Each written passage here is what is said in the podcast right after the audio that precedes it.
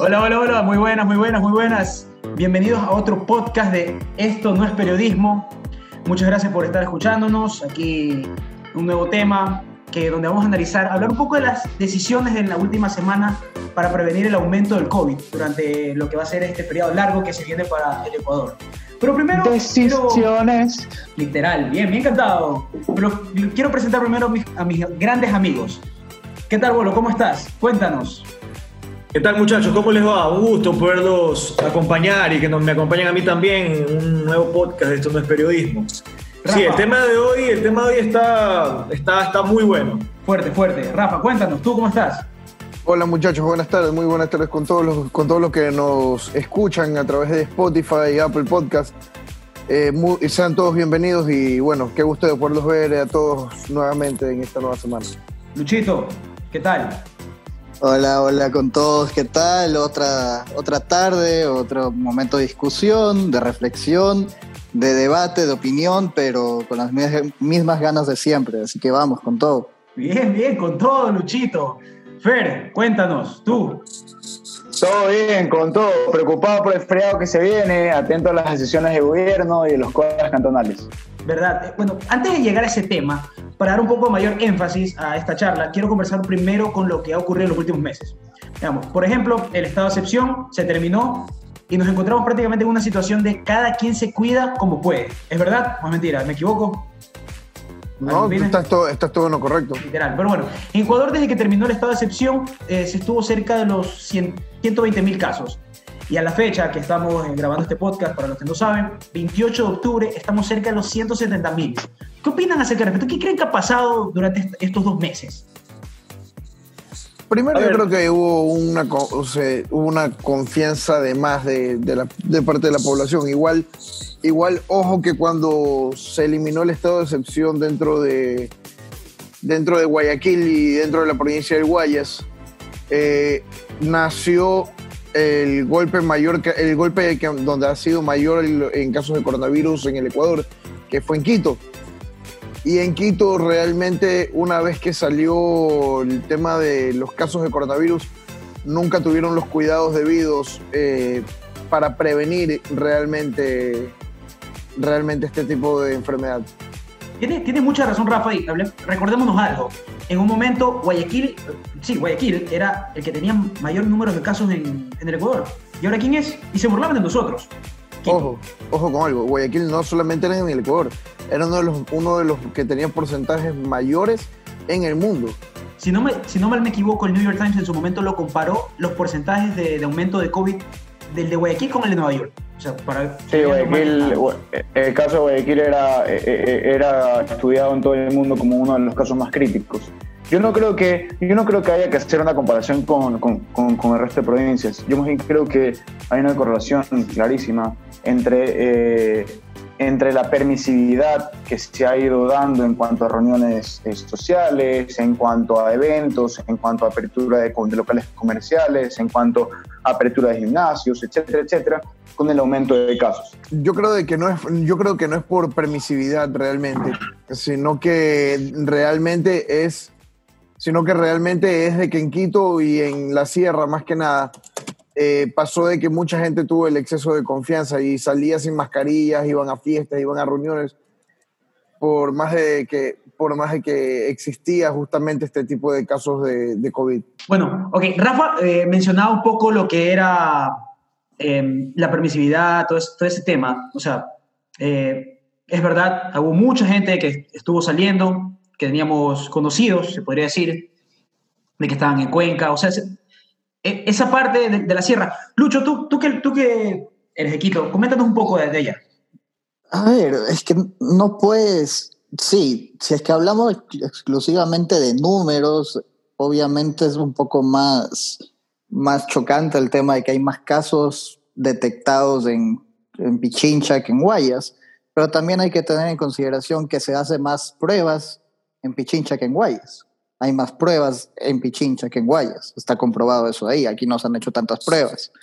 Pero o muy, o sea, omitiendo incluso eso de ahí, no puedes, o sea, no puedes simplemente limitar a, que es culpa de una provincia o, o- o no, porque el tema va más allá de eso y ya es un tema de la persona en sí, porque las personas, sí, vivimos por primera vez en nuestra vida, si es que no es toda la población mundial, la gran mayoría, el haber estado en un estado de cuarentena y un estado de cuarentena continuo en los cuales estábamos limitados a paredes. No, si no pregunten en Argentina. Déjame acabar, deja, o sea, déjame acabar, Rafa. Hay que, hay que tener en consideración eso de ahí. Y aquí en este país, y en Guayaquil y en Quito, en Quito hubo un poco más dificultad de control que aquí en Guayaquil, sí, pero en ambos lados, del momento que se comenzaron a ir aflojando las limitaciones, hubo un incremento en salidas y muchas veces la gente se olvida de que seguimos en pandemia. Y eso de ahí, eso es una realidad y la gente comienza a bajar las defensas y se expone más y, y hay que ver ya no solamente el, momento de medidas y restricciones versus un poco vivir, pero ya es un tema de responsabilidad de cada persona. O sea, hay muchos temas. Entonces, entonces ¿tú crees de que a, la larga el Estado hizo bien en, bueno, ya, del estado de excepción no podemos volver, ya no, es, no lo permitía la ley, no lo permitía. Entonces, ha hecho bien de que ya estemos en un, en un estado de, se cuidan como, como cada uno puede, está bien, Ustedes que, para, Bolívar, que no he escuchado hablar mucho. Sí, a ver, lo que yo pienso es de que, contestando tu pregunta principal, que fue qué ha pasado estos dos meses, fue que todo el país la pasó mal. Todo el país, hubo gente que la pasó mal en Cuenca, en Quito, en Guayaquil. Evidentemente eh, se vieron imágenes mucho más trágicas en Guayaquil y Quito, que es ciudades grandes donde van donde vive mucha gente y donde va mucha gente eh, de pueblo enferma a tratar de poderse atender ahí. Por eso vimos imágenes muy consternadoras, como gente con sus muertos en las calles, eh, los cementerios totalmente llenos. Imágenes que espero nunca más ver y que nunca más de nosotros veamos. Pero eso, y, y con respecto a lo que pasó, hubo dos meses, dos o tres meses según, según cifras, en que se estabilizó eh, esto del coronavirus. Hubo, los sistemas de salud estaban bien, o sea, estaban estables, no había una saturación. Esto que, hemos, que estamos viviendo eh, es de la semana pasada y muchos médicos lo atribuyen a un feriado, el feriado del 9 de octubre. Eh, entonces, no me parece que es algo de donde, de, de, Guayaquil, Quito, Cuenca, de donde sea, porque en todos lados se la pasó mal. En todos lados hubieron muertos, en todos lados hubieron contagios, en todos lados hubo un colapso. Recordémonos de que nuestro sistema de salud es un sistema muy, muy frágil, desde inclusive antes de la pandemia. Entonces, me parece, me, parece que ha pasado eso para mí desde, desde, mi visión en estos dos meses. Ahora, yo creo que también este, sobre el tema de las cifras, nada más, porque es cierto que las UCI están, están a full ahora, no están saturadas, pero sí están mucho más llenas que en semanas anteriores. Pero también es cierto que en estas últimas semanas los resultados que hemos, que, o los, los, eh, casos positivos de coronavirus que se han sumado a la estadística son en su mayoría represados. El Universo sacado un reportaje ayer martes, eh, estamos grabando esto miércoles 29 de octubre, ayer martes 28 sacó un reportaje donde indicaban que... 28 de octubre, 28, estamos 8, 28. 28 de octubre, perdón, sí, que el 60% eh, de los casos nuevos de COVID que se han reportado desde, desde la semana pasada hasta el día lunes, ¿ok? Eh, han sido o corresponden entre el 5 de abril y el 3 de octubre pasados. Entonces, este, estamos hablando de que son casos represados, son, son pruebas represadas que no han sido este, ponderadas en la estadística. Entonces, es cierto que las UCI están a full, pero también es cierto que estas estadísticas se inflan por todas estas pruebas represadas. Ahora, ¿les creemos, creemos las estadísticas del gobierno sí o no? Ese es otro tema. Pero entonces, eh, puede haber todavía pruebas ahorita que luego van a salir. ese es el tema, claro, es que ese es el tema. Es que esa es la parte que para mí el gobierno no ha hecho bien, que ha sido testear correctamente a la gente, seguir, por ejemplo, en Asia, que son los países que mejor controlan esto de aquí. No sé, por ejemplo, en, China, en Corea del Sur, en Taiwán, hay cuatro contagiados en una ciudad y testean a toda la ciudad. Acá no se puede por temas evidentes económicos, no podemos costear 3 millones de pruebas para todos los habitantes de Guayaquil, no podemos costear millones de pruebas para los habitantes de Quito, no se puede. Entonces, pero no se ha hecho ni siquiera un plan de rastreo o de, o de testeo de la gente. O sea, mm. ponte, yo, yo en mi caso, en mi caso de lo que he podido leer y he podido un poco investigar más a fondo, sí puedo decir algo. Eh, es verdad que, que, ciertas UCIs, porque son solamente eh, las UCIs seleccionadas, que, eh, que, están realmente, por decirlo así, copadas, pero no en su totalidad. La mayoría de, la, de las, de las UCI, como las de Quito y las, de, las del, la del Hospital Elías de los Eibos de aquí de Guayaquil, por ejemplo, el Ministerio de Salud, el ministro de Salud, este, eh, Juan, Carlos, Juan Carlos Ceballos López, ya salió hablando y salió diciendo de que no es verdad de que están copadas, de que ellos simplemente lo que están es, se dice que las UCI están copadas, pero es específicamente por el tema de que se dividieron las UCIs entre la unidad de cuidados intensivos para cualquier tipo de enfermedad y una parte se dio para la, para la parte de COVID. Pero la parte de COVID no es que está llena, sino que es la unidad de cuidados intensivos, pero por otro tipo de enfermedades. Entonces es más que nada por eso. Ojo. No, obviamente. O sea, también acuérdense de que a inicio de la, de la, de la pandemia hubo un, un tipo de brote de dengue. Hasta a veces te trataban de, de COVID pensando que tenías dengue. Claro, así es. O sea, eso ya es inevitable, eh, porque eh, hay épocas en donde sale la influenza, tienes gripe, y obviamente en la calle te quieren matar porque con un poquito de gripe ya piensan que tienes COVID. Pero eso, eso es tema aparte.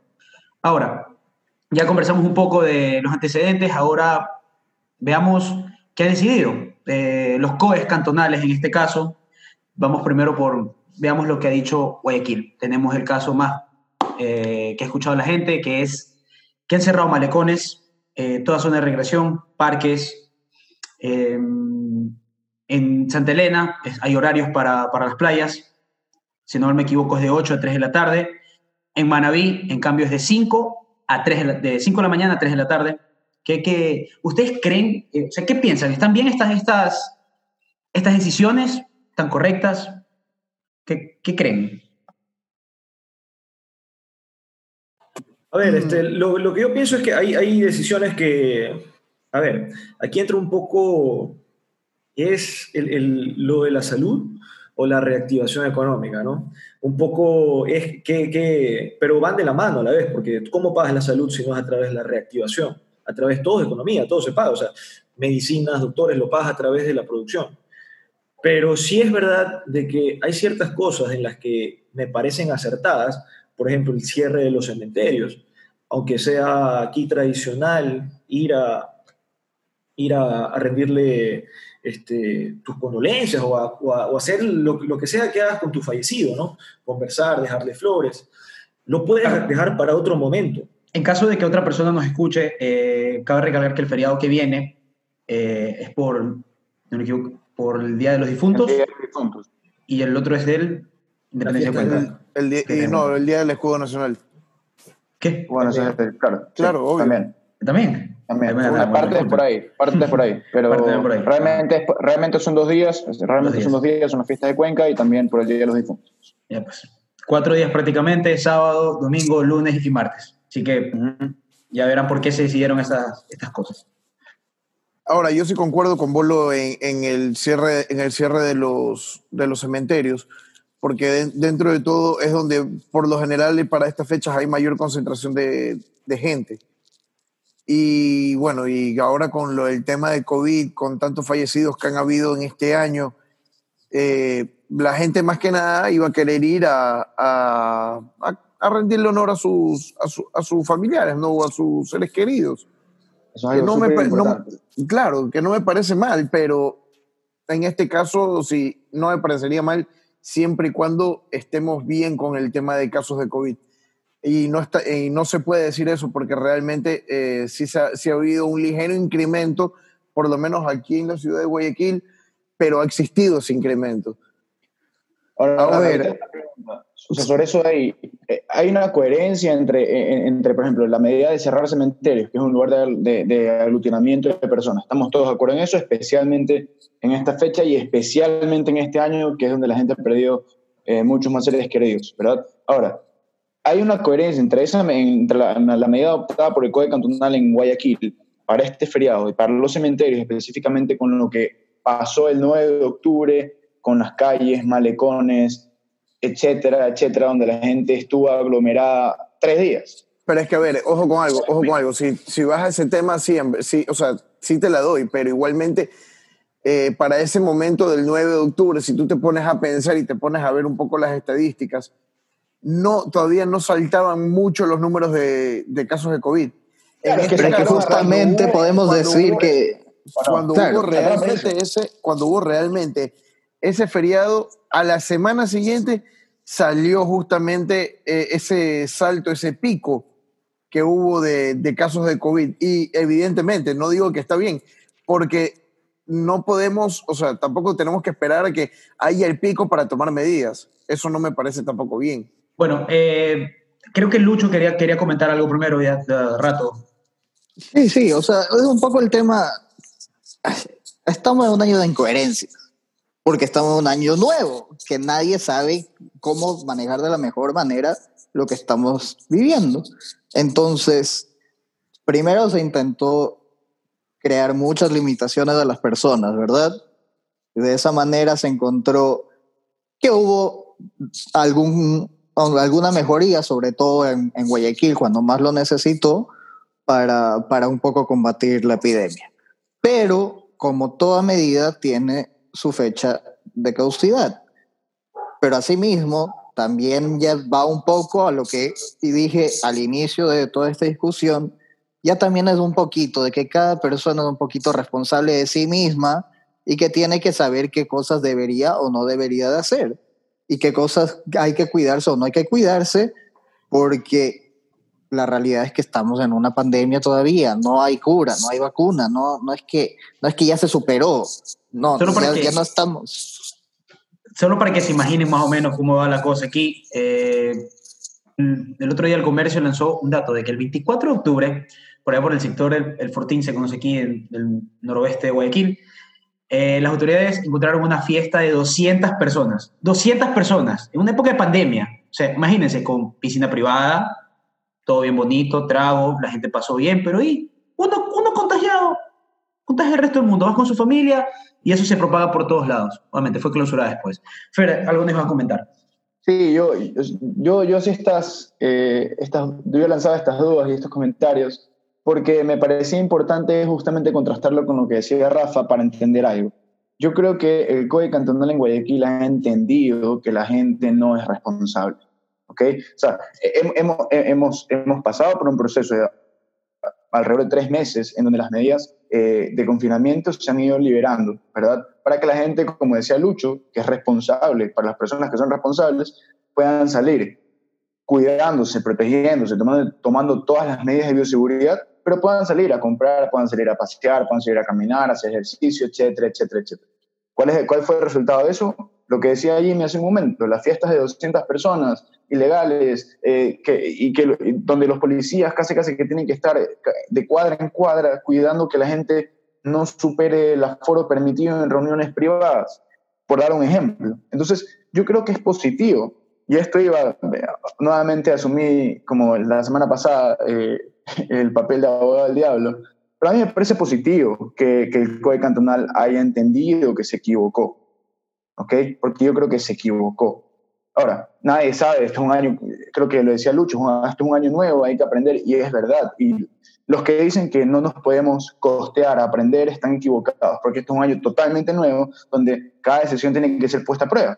Yo creo que se dieron cuenta y yo creo que rectificaron. Esto me parece positivo. Hay que ver en qué, cuáles son los resultados de aquí a 15 días. Pero en principio me parece positivo. Bueno, antes de cambiar el tema de lo de la decisión de cerrar cementerios aquí en Guayaquil, vamos a Cuenca, donde en cambio sí va a estar abierto. Son los 200 años de Cuenca.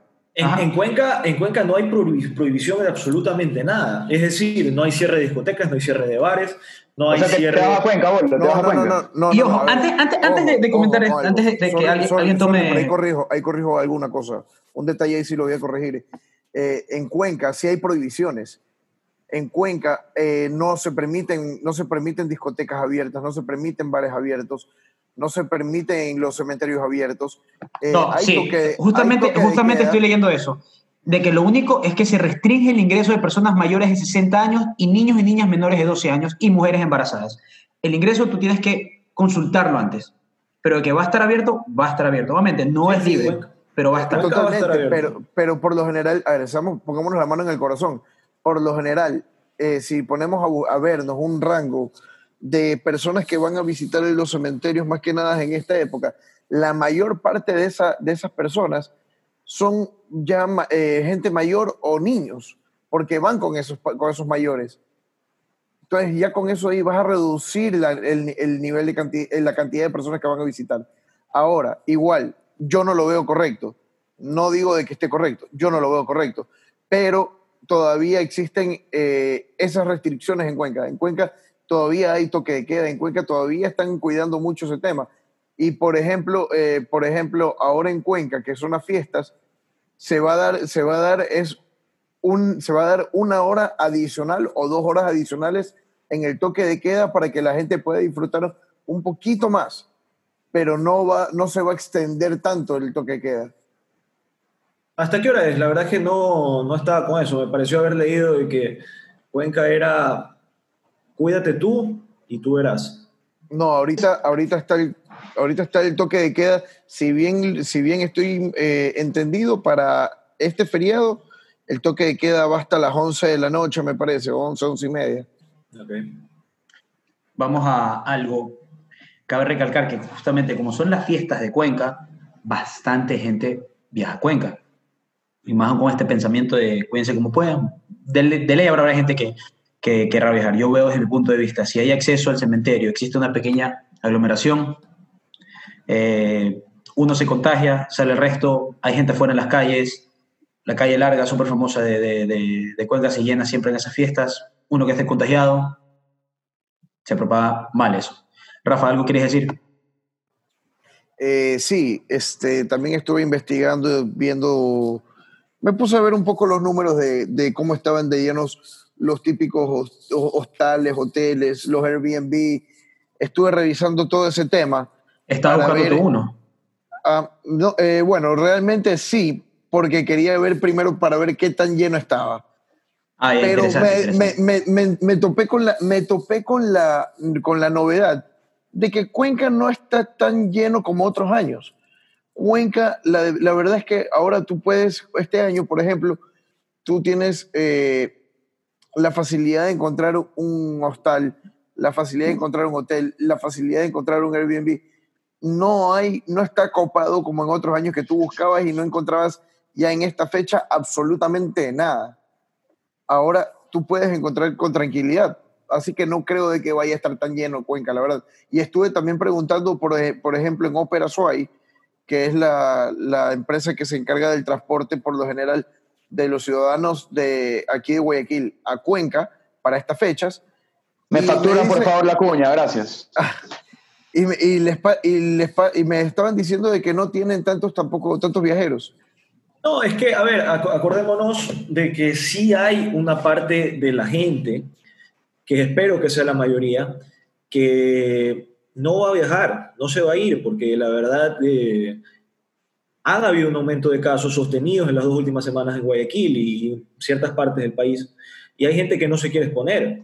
Y otra cosa, estamos en una recesión bastante grande, la más grande de, los, de las últimas décadas. Entonces no hay mucha plata tampoco para irse a Cuenca y en un feriado tan largo. Entonces, me parece que por ahí, por ahí va la cosa también. El problema es que así vaya muy poca gente, esa muy poca gente que se contagia puede hacer un efecto, como decimos en economía, multiplicador para el resto, que termine perjudicándonos. Entonces, eso es lo, preocupante, lo, peligroso de este feriado. Yo quería regresar un poco a un segundo algo que habíamos discutido algo, porque no me queda del todo claro. Quiero ver si es que a lo mejor alguno de ustedes tiene la respuesta pero según mi entendimiento, el momento que se acabó el estado de excepción, se acabó la atribución que podía tener un, el Estado o los COEs de, de, exigir un toque de queda en las distintas ciudades. Entonces, no sé si es que alguno de ustedes... Sí, yo estaba leyendo, yo estaba justamente buscando porque, bueno, hay que ser, hay, que ser completamente, o sea, lo, lo, lo, más preciso posible. No existe un toque de queda, lo que sí es cierto es que no se autoriza el, funcionamiento de bares, ni ferias, ni conciertos, ni eventos de concentración masiva de personas, justamente para prevenir el tema de, eh, de la transmisión eh, por COVID, ¿verdad? Pero el resto de actividades, de hecho los cementerios en Cuenca van a estar abiertos, acá dice, el patrimonial y, y, Camposanto Santana, por ejemplo, trabajará con restricciones, máximo 30 minutos por grupos familiares y hasta 15 personas y con, y con, y con turnos previos. Eh, entonces, van a elaborar con los aforos permitidos, me parece que ahora es el 50% en Cuenca, pero en todo caso solamente para restaurantes, para comercios, no para bares, no para discotecas, eh, ¿ok? Eh, y tampoco habrán ni conciertos, ni ferias, ni absolutamente nada, eh, digamos, ni por Cuenca en sus 200 años de independencia, ni por el feriado. Que eso quede clarísimo. Bueno, ahora yendo de un lado al otro, usualmente si viajas a Cuenca, o si no, ¿cuál es el otro destino? Santa Elena. La playa. La playa, Salinas playas, playita, algo que no vemos hace rato. Pero yendo a playas, eh, bueno, perdón, a Salinas, como les mencioné en un inicio del podcast, ahorita las playas van a estar abiertas desde las 8 de la mañana hasta las 3 de la tarde. Y se resolvió limitar la circulación vehicular entre las 12 de la noche a las 5 de la mañana. Bueno, algo que ya se conocía de que se redujo el, el aforo de los restaurantes al 50%. ¿Qué opinan? que que me parece, eso último que me dijiste a mí me parece importante porque es algo que no se ha cumplido. Aquí todos hemos ido, por lo menos desde, desde que salimos de, de, nuestras casas, de la cuarentena, ¿no? Y hemos ido por lo menos una, una vez a un restaurante y no se cumple, te toca mesas al lado. ¿No? Entonces, eso es vital que se cumpla. El 50% de la... Eso es porque es el foco de más contagios, lo mismo en los gimnasios. Tiene que ser, tienen que ser muy, muy, muy estrictos en ese tema para evitar precisamente eso sobre ese tema es que es, mira, yo estaba conversando con, con, con un amigo eh, que trabaja en el equipo de comunicación del alcalde Yunes, eh, acá en, el municipio de San Bernardino, y le preguntaba justamente, oye, ¿cómo has visto el tema? ¿Qué, qué, qué, tal te pareció la situación en este último mes? ¿Han habido sanciones a restaurantes eh, por pasarse del aforo permitido? Y lo que él me contesta es que no solo que han habido sanciones y no solo que han habido reincidencias, sino que hay tantos casos en los cuales no se respeta el aforo, ¿ok? En los cuales no se respeta el aforo, que es casi imposible para las autoridades pertinentes hacer controles en todos los puntos donde se dan estos excesos. Entonces, también es un... Eh, el, el, Lucho decía en el podcast pasado que tenemos que hacernos responsables hasta cierto punto de lo que pasa. Yo creo que deberíamos ser más eficientes en los controles, pero también creo que tenemos que hacernos cargo cada quien de, de, nuestro lugar. O sea, acá, el, que tiene restaurantes, nosotros sabemos, y o sea, yo sé que tienen que producir, ¿verdad? que han sido momentos muy difíciles, pero hay que, tener, hay, que, hay, hay que tener algo clarísimo. Si es que no nos cuidamos y no respetamos las medidas de bioseguridad, de aquí a un mes van a estar cerrados nuevamente y va a ser mucho peor todavía. Sí, o sea, eso, eso, justo a eso, a eso es lo que hay que, hay, hay que entender. O sea, evidentemente, el sector del turismo, el sector de, de, todo esto, discotecas, bares, eh, restaurantes, han tenido un golpe durísimo. Me imagino que nunca en su peor pesadilla se hubieran imaginado que algo así hubiera pasado o iba a pasar. Entonces, están, claro, o sea, ya en sí es, un, es, un, es una industria, un, un, segmento muy, muy jodido, pero ahora, claro, evidentemente ellos quieren intentar por lo menos quedar tablas en el año, que es imposible, pero intentar, pero a ver, también hay que, hay que ser un poquito coherente y responsable, no solamente por, por la gente de los restaurantes en sí, de los dueños de los restaurantes, que entiendo es una necesidad económica, pero tú también como cliente, si es que ves que un lugar está lleno o medio lleno, también tomas la decisión y dices, chuta, mejor me voy a otro lado pero es de lado y lado. O sea, no creo que se puede tampoco decir que es exclusivamente culpa del dueño del establecimiento o es exclusivamente culpa del el cliente. Es que es verdad, dentro de todo, dentro de todo, o sea, yo, a ver, yo no, no, no voy a decir que, las, que la, las autoridades tienen la culpa de no restringir mejor o de no prevenir mejor este, a los locales comerciales, porque no es así tampoco.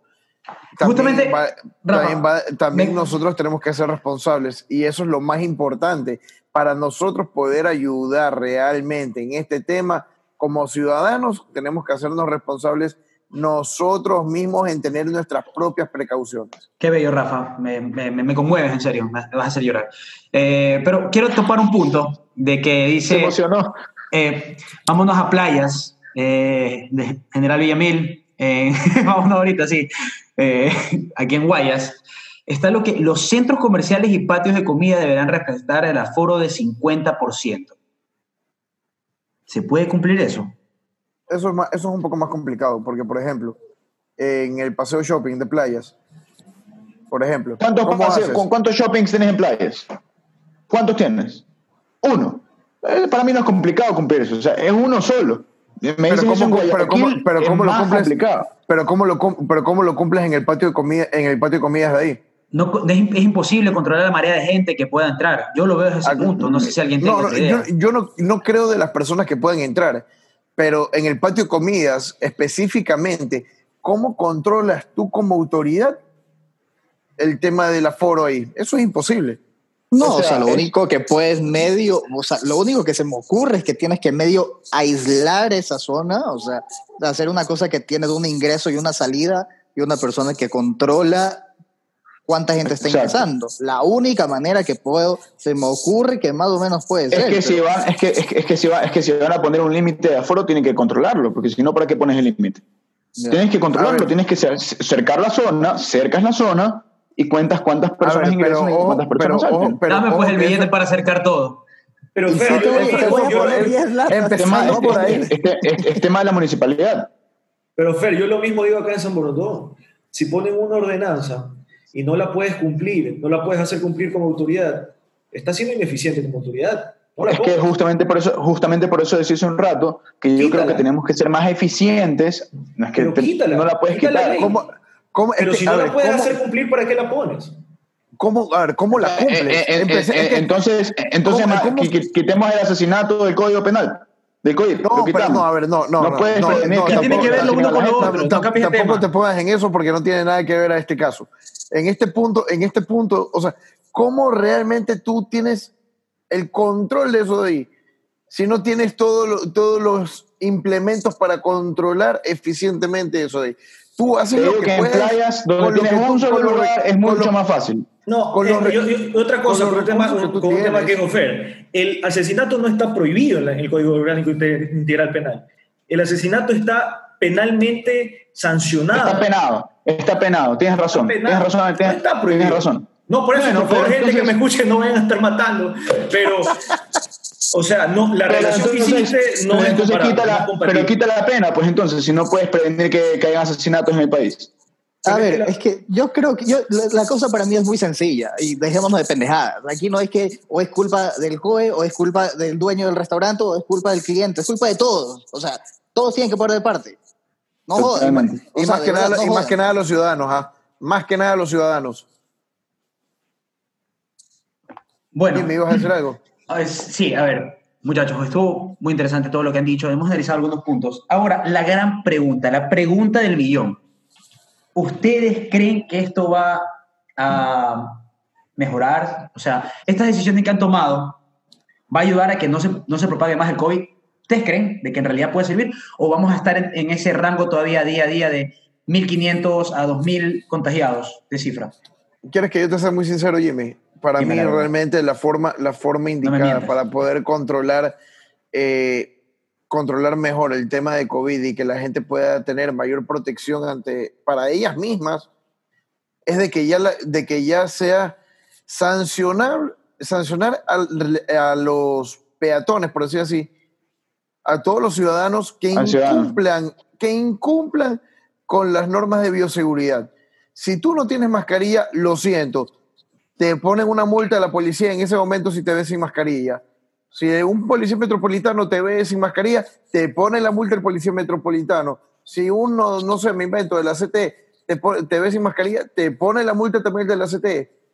Pero nosotros ya creo que tenemos que implementar eso de ahí para que la gente comience a tener conciencia, porque si no la gente no toma conciencia sobre esto.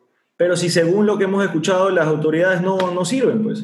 No te pueden garantizar un restaurante que te Pero- van a garantizar pero es porque- que la gente esté en las calles. Pero es porque no le ¿Para qué permites- ponemos las leyes? ¿Para qué pero es, ponemos pero es porque tú no le permites, o sea, dentro de todo, tú tampoco le permites a esas autoridades sancionar. a la policía, a la CTE, que son las personas, y la policía municipal, que son las, los comisarios, por así decir, que están rondando las calles, no les permiten sancionar. Entonces, ¿de qué estamos hablando? Bueno, ahí tienes un buen punto. las mínimas precauciones, que son en este caso usar la mascarilla en la calle, eso no son sancionados. Solo es sancionado en este caso cuando tienes una fiesta de 200 personas, ahí te sancionan, que supuestamente ahorita creo que es entre 1 a 8 salarios básicos. O sea, cualquiera eso te puede lanzar. 8, 7, son 6, 8, 5, 4. Son 8.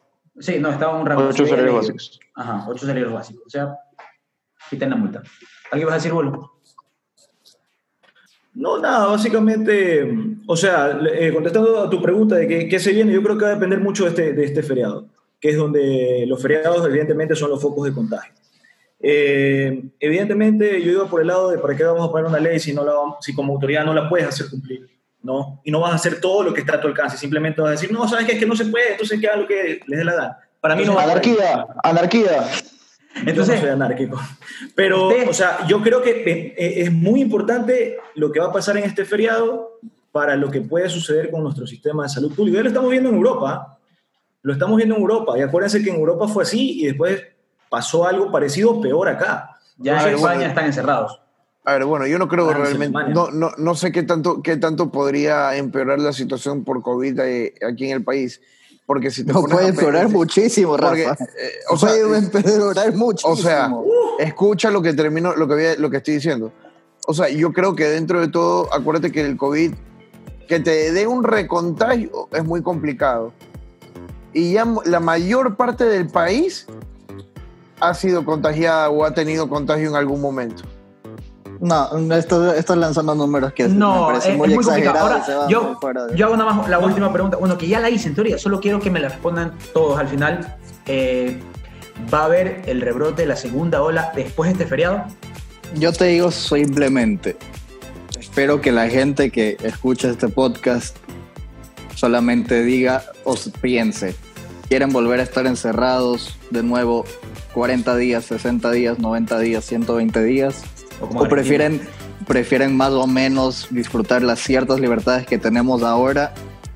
Si es que es la segunda, que creo que es la segunda, tomen un poco de conciencia, cuídense, sean autoridades, sean dueños de restaurantes, sean simplemente los ciudadanos, solo cuídense por favor y sean conscientes porque esto de aquí no es chiste y seguimos en pandemia. ¿Alguien más que quiera responder para poder ya terminar con esta parte y ya? Yo quisiera, mi, mi, conclusión o mi respuesta a tu pregunta, sí, yo creo que vamos a tener una segunda ola, sobre todo después de este feriado, eh, y solamente creo eso de ahí, porque más allá de las leyes que se pongan, más allá de los controles que se pongan, si, sean, si son ineficientes o no son, o si son eficientes o no son eficientes, yo creo que depende de cada persona. Y ahí es donde yo aplicaría lo que decía Rafa, la ley de Albert. Aunque no, aunque no pueda sancionar a todo el mundo. Pues la ley de Albert. Al ver que me toca en el bolsillo, me le enseñó mi primer jefe. Al ver que me toca en el bolsillo, entonces ahí sí, pues, entonces ahí ya no uso la mascarilla de Pikachu, ya no voy por la calle con la mascarilla nada más este, en la boca y, y con la nariz al aire, etcétera, etcétera, etcétera. Yo creo que ahí se va a acabar. Bueno, creo que Rafa y Bolo ya, están, ya habían dicho sus puntos. No sé si quieren agregar algo más a lo que habían comentado. O sea, yo, yo, yo creo de que, o sea, creo que va a haber un rebrote, pero no va a haber un rebrote tan amplio. Bueno, mi conclusión, sí, no, se fue por la tangente. Eh, va a haber un rebrote, pero no un rebrote tan alto. Rafa Mancheno, pilas, 2020. Eh, mi conclusión, espero que no, pero creo que sí. O sea, Creo que sí va a haber un rebrote ya después de este feriado, ahorita sí. Eh, pero con la mano del corazón quiero pedirle a todo el mundo no salgan de su casa, eh, quédense, respeten, respeten las medidas, las restricciones y todo.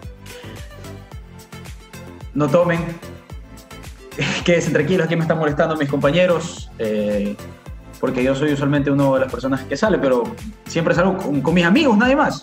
Así, así, nada más con compañeros que tengan... ¿Con quién vas a salir? ¿Con un desconocido?